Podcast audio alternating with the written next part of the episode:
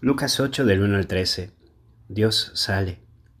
Y en primer lugar es que recorría. Vemos a un Jesús que vale, que sale, que va, se interesa por el otro. No se enrieda en burocracias ni se ata a agendas. Muestra una iglesia humana y un Dios cercano.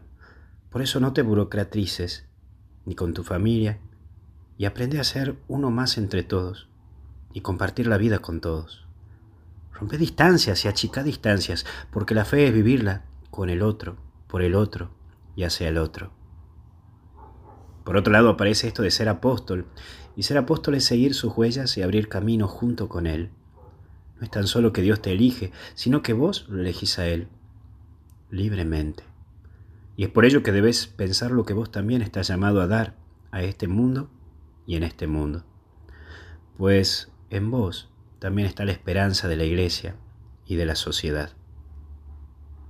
Por otro lado están las mujeres. Y termino esta meditación de hoy agradeciendo a la mujer así. Te doy gracias, mujer madre, que te conviertes en seno del ser humano con la alegría y los dolores del parto de una experiencia única, la cual te hace sonrisa de Dios para el niño que viene a la luz y te hace guía de sus primeros pasos, apoyo, apoyo de su crecimiento punto de referencia en el posterior camino de la vida. Te doy gracias, mujer esposa, que unes irrevocablemente tu destino al de un hombre mediante una relación de recíproca entrega al servicio de la comunión y de la vida. Te doy gracias, mujer, hija y mujer, hermana, que aportas al núcleo familiar y también al conjunto de la vida social las riquezas de tu sensibilidad, intuición, generosidad y constancia.